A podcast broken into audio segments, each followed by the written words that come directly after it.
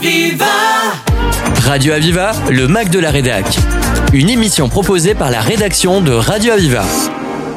Aujourd'hui, nous accueillons Sandra Hernandez. Bonjour. Bonjour. Donc, vous êtes la directrice du Centre d'information des droits des femmes et des familles. Nous allons aujourd'hui ensemble faire une rétrospective de la situation actuelle en matière de lutte en faveur des droits des femmes. L'une des grandes causes du quinquennat est d'intensifier la prévention et la lutte contre toutes les formes de violences sexistes et sexuelles, mais aussi de poursuivre les actions conduites en faveur de l'éducation à l'égalité entre les filles et les garçons. Est-ce que sur le terrain, on voit une évolution dans ce sens?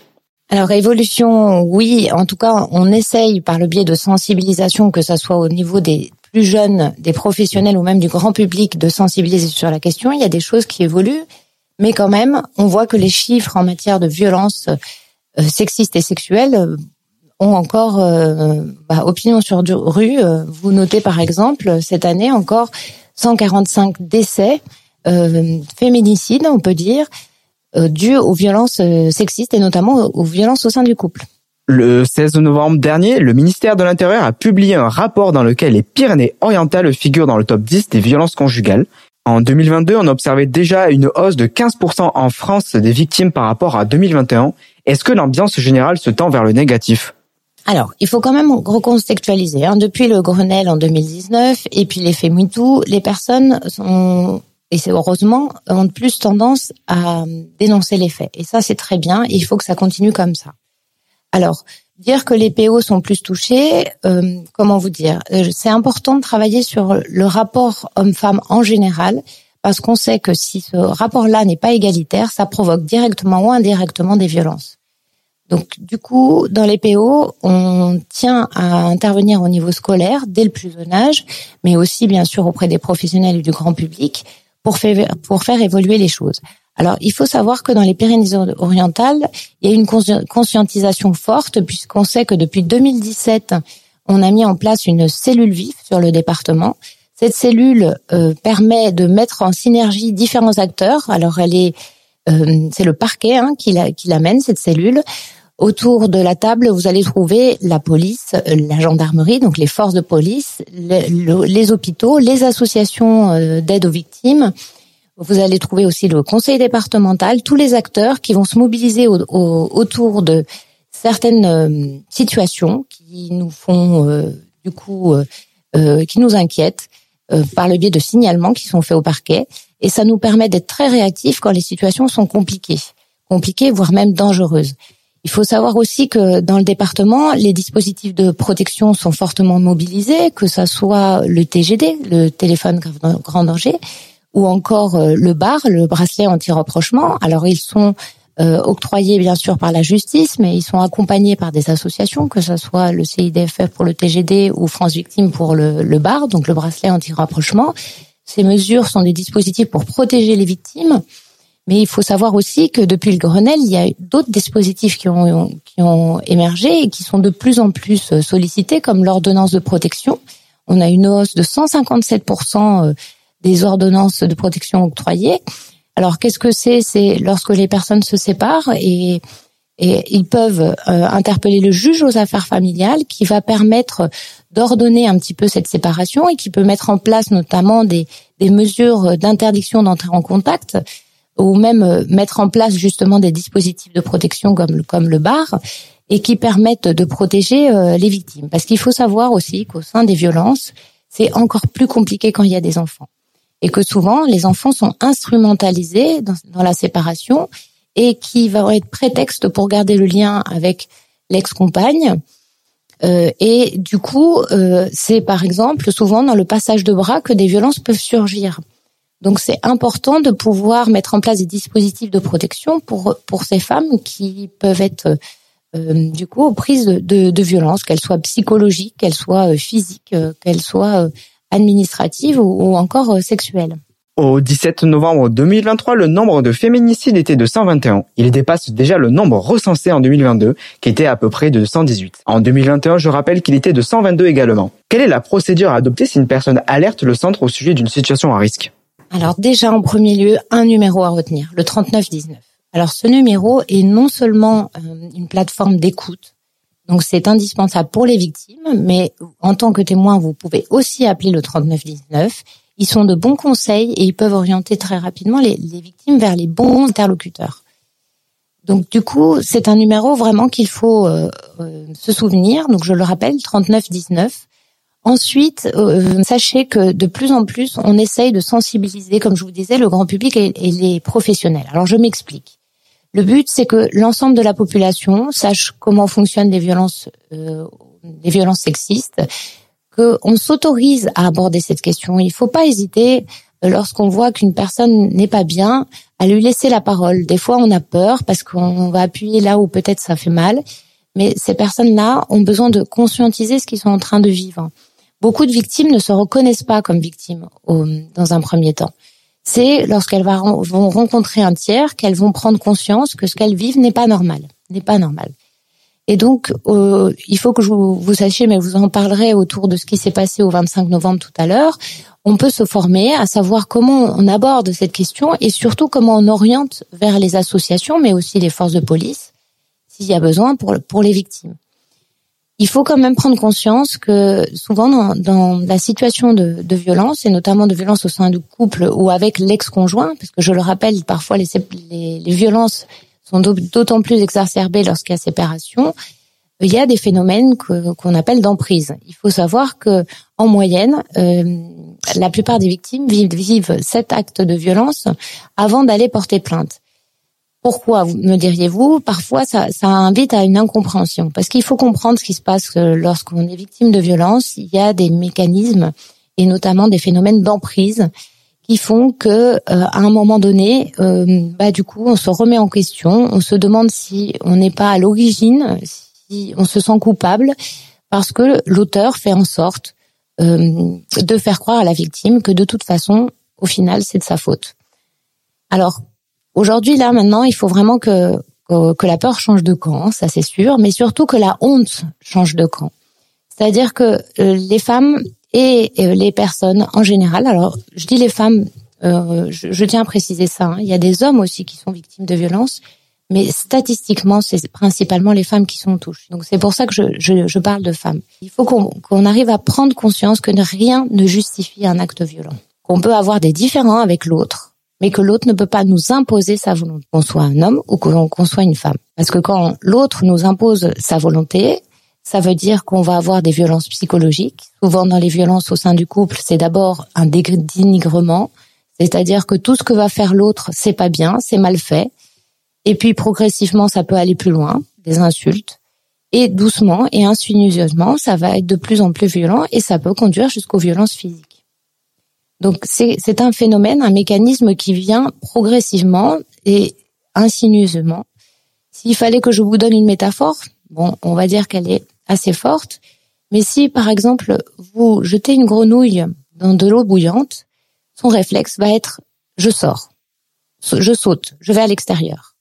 Si vous mettez cette même grenouille dans l'eau froide et que vous mettiez, vous mettez le feu sous la casserole et que la température de l'eau augmente progressivement, elle risque de ne même, pas se rendre compte qu'elle est en train de mourir. Alors, cette métaphore, elle est forte, impressionnante, mais elle explique comment, en fait, progressivement, on est en prise dans ces mécanismes de violence. Il faut savoir aussi que l'auteur n'est pas toujours violent. Il y a des moments où il l'est et d'autres moments où il l'est pas. Il peut être à des moments adorables et on se dit que du coup, il va changer. Il va demander pardon et donc on se dit, on se dit qu'il ne recommencera pas. Mais malheureusement, c'est pas ce qui arrive la plupart du temps. Et donc cet espoir fait naître chez les victimes euh, cette volonté de rester. Enfin, la, la, la, personne euh, va mettre un certain temps à se, à prendre conscience que ça ne changera pas, que finalement c'est pas de sa faute, c'est l'autre qui est en train d'avoir un comportement violent, et c'est ce qui fait que c'est un travail euh, sur du long terme. Et c'est pour ça que c'est important qu'il y ait un tiers autour qui sache comment fonctionnent les violences, et au moment où la personne décidera de sortir, qu'elle puisse être relais et qu'elle puisse orienter vers la bonne structure ensuite. Sandra Hernandez, je rappelle que vous êtes directrice du CIDFF. Nous avons abordé ensemble une rétrospective sur les derniers chiffres concernant les violences faites aux femmes. Nous reprendrons notre entretien après la pause musicale.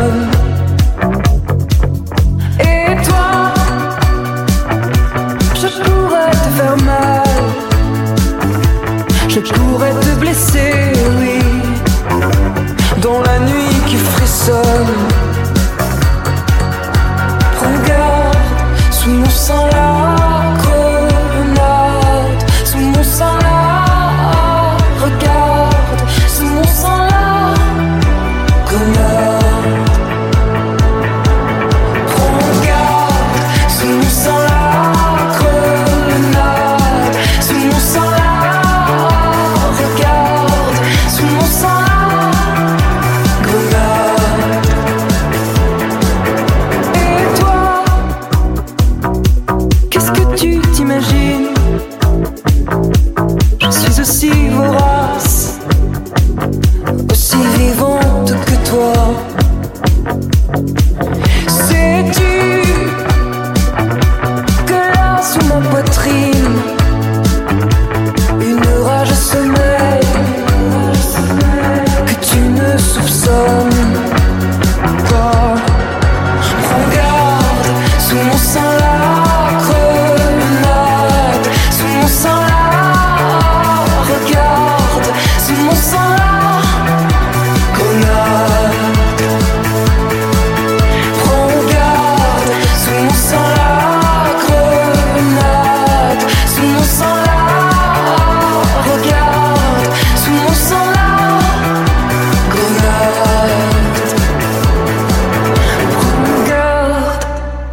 Reprenons notre entretien avec Sandra Hernandez, qui, je le rappelle, est la directrice du CIDFF.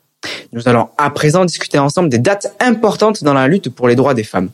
Justement, le 25 novembre dernier marquait la journée internationale contre les violences sexistes et sexuelles. Qu'en est-il de l'organisation dans le département pour cette journée? Alors il y a une forte mobilisation et ce depuis chaque année hein, dans les Pyrénées-Orientales. Il y a de nombreuses conférences qui sont proposées, notamment avec le département, mais aussi avec euh, des fois la, préfecture et plein d'autres associations, parce qu'on est plusieurs associations sur le territoire euh, d'aide aux victimes. Je peux vous citer, alors il y a le CIDFF, bien sûr, mais il y a aussi l'APEX, il y a France Victimes, et euh, en général, on a toute une programmation autour de ça.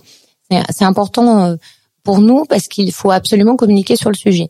Cette année, ce qui s'est passé que je trouve très intéressant, et ça a été fait à l'initiative notamment de la préfecture et sous l'égide de la déléguée aux droits des femmes, euh, il, a été proposé une signature de convention qui s'appelle Récit, où dont l'objectif est de mettre en place un réseau citoyen, euh, donc de volontaires qui souhaiteraient s'investir sur la question. Pour l'instant, ce sont essentiellement des élus. Euh, vous dire d'ailleurs entre parenthèses que les élus sur le territoire sont de plus en plus mobilisés et notamment des associations de femmes élus qui se mobilisent sur la question et ça c'est vraiment intéressant parce qu'on sait que les élus sont souvent des, interlocuteurs de terrain et de proximité. Euh, donc du coup, ce réseau a pour objectif de sensibiliser un maximum de citoyens bénévoles pour qu'ils puissent euh, oser aborder ces questions de violence avec le public et pouvoir orienter ensuite. Alors, euh, je lance un petit peu un appel. Hein. bon, c'est un projet. Alors nous, on est partenaire, mais c'est piloté bien sûr par la préfecture.